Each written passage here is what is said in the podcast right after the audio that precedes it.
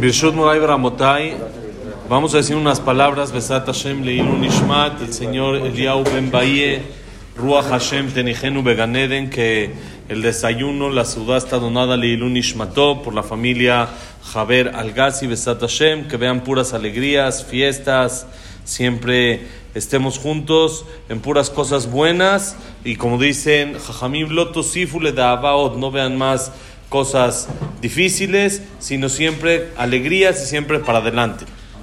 La Mishnah en Pirkei Avot que estamos estudiando en el primer capítulo, Mishnah 15, dice Shamay Omer, Ase Torateja Keva, Emor Meat Vaase Arbe, Bebe Mekambelet Koladam Beseber Panim Yafot.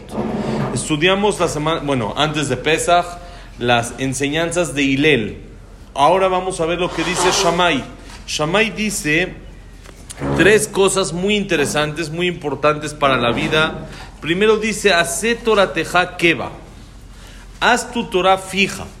La persona tiene que tener un tiempo de estudio de Torah fijo, cada día, lo que sea, poquito, mucho, cada quien lo que puede, pero tener su estudio fijo. Yo todos los desayunos estudio.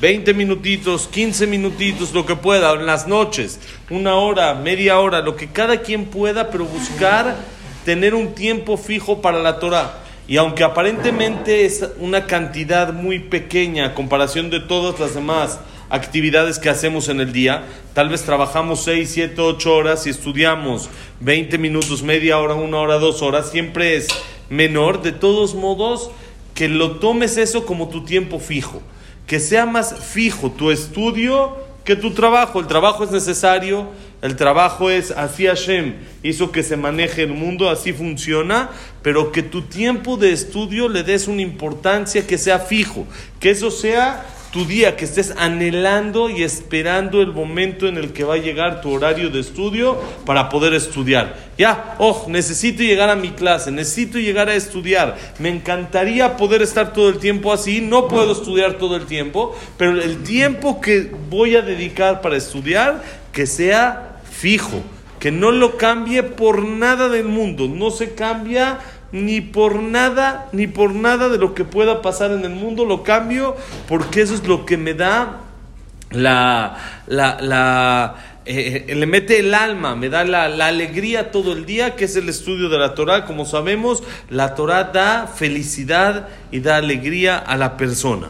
Dos, dice, Emor meat va a ser. Habla poco y haz mucho. Hay gente que habla, habla, habla, habla, habla, habla. ¿Y qué hizo de todo lo que dijo? Vamos a hacer esto y vamos a hacer el otro y vamos al otro y va. Y habla, habla y a fin de cuenta está en ceros, no hizo nada. Al revés, habla poco. Sé reservado, cuida tus palabras. Como hemos explicado siempre, vale la pena saber que las palabras de la persona están contadas que la persona cuente sus palabras, las valore y no hable por hablar, hable poco y al contrario, haga mucho. Él no dice mucho de lo que hace, pero lo hace. Él ayuda acá, hace esto por acá, hace esto, sin decir mucho y sin sobresalir mucho dentro de la gente, pero sí actuar mucho, actuar, hacer en pro, en ayuda de la gente, de la comunidad, de todos los que necesitan o simplemente en ayuda de uno mismo, lo que uno mismo necesita para crecer, para ser mejor, hacerlo sin hablar tanto. Y tres, muy bonito, recibe a toda persona con buen semblante. Cada persona que vas a saludar, sonríele. Dile buenos días, no solo buenos días, con una sonrisa. Dile gracias con una sonrisa. Dile qué rico estuvo la comida con buena cara, con sonrisa. No es lo mismo cuando uno lo dice por obligación que cuando uno en realidad lo siente. Cuando lo siente, entonces lo dice con más corazón, más de adentro, con más profundidad, entonces saca una sonrisa, una alegría para el otro cuando saluda, cuando recibe a cualquier persona. No diferenciar a este sí, a este no, este no es paisano, este sí es paisano, a todos. Col Adam, a cualquier persona hay que regalarle un buen semblante. Como dicen Jajamim, la cara contagia.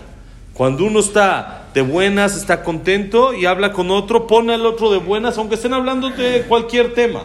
Pero cuando uno está triste o enojado o de malas y tiene en la cara se le nota, entonces también con el que está hablando va a pasar lo mismo, va a tener como que una eh, energía negativa, una barrera hacia él, porque él ahorita está de malas. Entonces, si siempre uno está de buena, siempre recibe a todos, habla con todos con una sonrisa, con buen semblante, le va a convenir también a él. Estas son las enseñanzas de Shammai.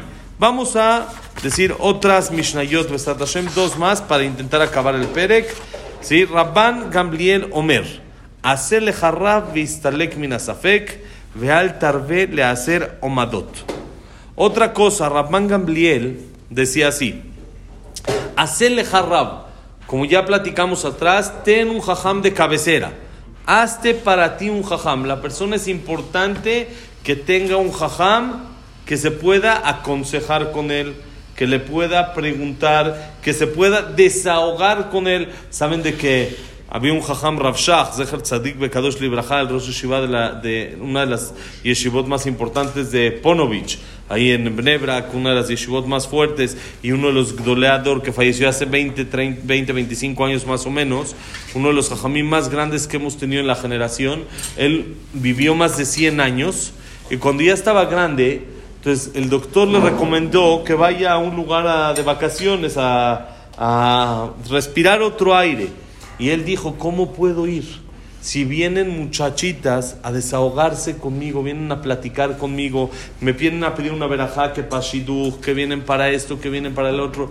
Y dice el jajam, que ya no puedo hacer nada, el escucharlas, eso que se desahogan, ya es suficiente. ¿Quién, ¿Con quién se van a desahogar si no? Entonces no puedo salir y dejar aquí a la gente así nada más sin tener con quién desahogarse. Es, el jajam es para todo sirve para consejos, sirve para alajot, sirve para dudas, sirve para desahogarse. Entonces dice Ramán Gamliel, hacerle jarrab, hazte un jajam y quítate de dudas. Somos seres humanos, tenemos muchas carencias, tenemos muchas cosas que aprender todavía, tenemos muchas dudas en la vida. Y cuando tenemos a alguien con quien aconsejarnos, eso nos da un poco más de tranquilidad, un poco más de, de paz, de sé que tengo quien me vaya a decir algo correcto. Siempre cuando uno tiene una... Yo, por ejemplo, les he platicado varias ocasiones que tengo mi jajam en Israel, que vive hasta 120 años, que cualquier cosa le marco. Entonces yo sé que cualquier duda complicada, tengo una dirección a cual acudir. Si alguien me hace una pregunta, puedo no saber, es normal. Pero voy a investigar y tengo cómo investigar. Entonces, cuando alguien tiene un jajam de cabecera, cuando alguien tiene un jajam con quien investigar, se le quitan muchas dudas. No vive con el tema de duda. ¿Y saben cuál es el problema? Amalek es duda. Amalek suma lo, suma lo mismo que duda. ¿Qué es lo que hace Amalek? El Yetzer hará, intenta meternos duda en la vida. Duda. ¿Quién sabe si esto sea así? ¿Quién sabe por qué hacemos esto así? Qué raro, tal vez no está correcto.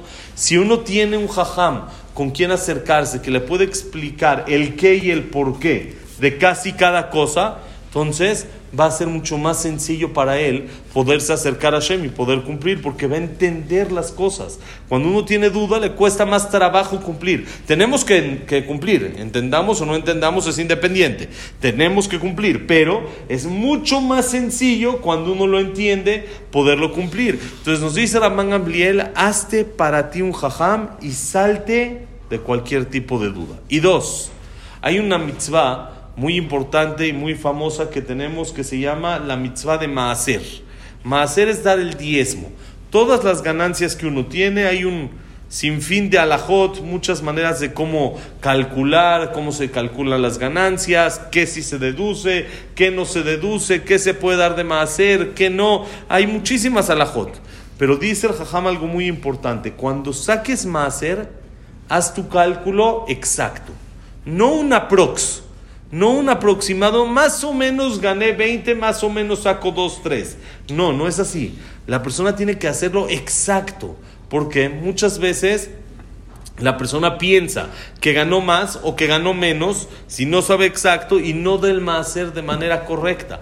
El maaser se tiene que dar el 10% exacto, ¿sí? ni más ni menos. Más se puede, pero se llama homesh. Eso ya se puede hasta el 20%. Y dos, cuando la persona se pasa del 20%, no siempre es bueno. Hay que saber las alajot, hay que estudiarlas. Que uno tiene que saber hasta acá, si estoy dando de más y me está afectando a mí, Barminan, la persona luego puede ser necesitado por dar tanto. Entonces hay alajot, hay veces que sí se puede dar más, hay veces que no, pero para esto necesitamos tener el cálculo exacto de cuánto uno gana.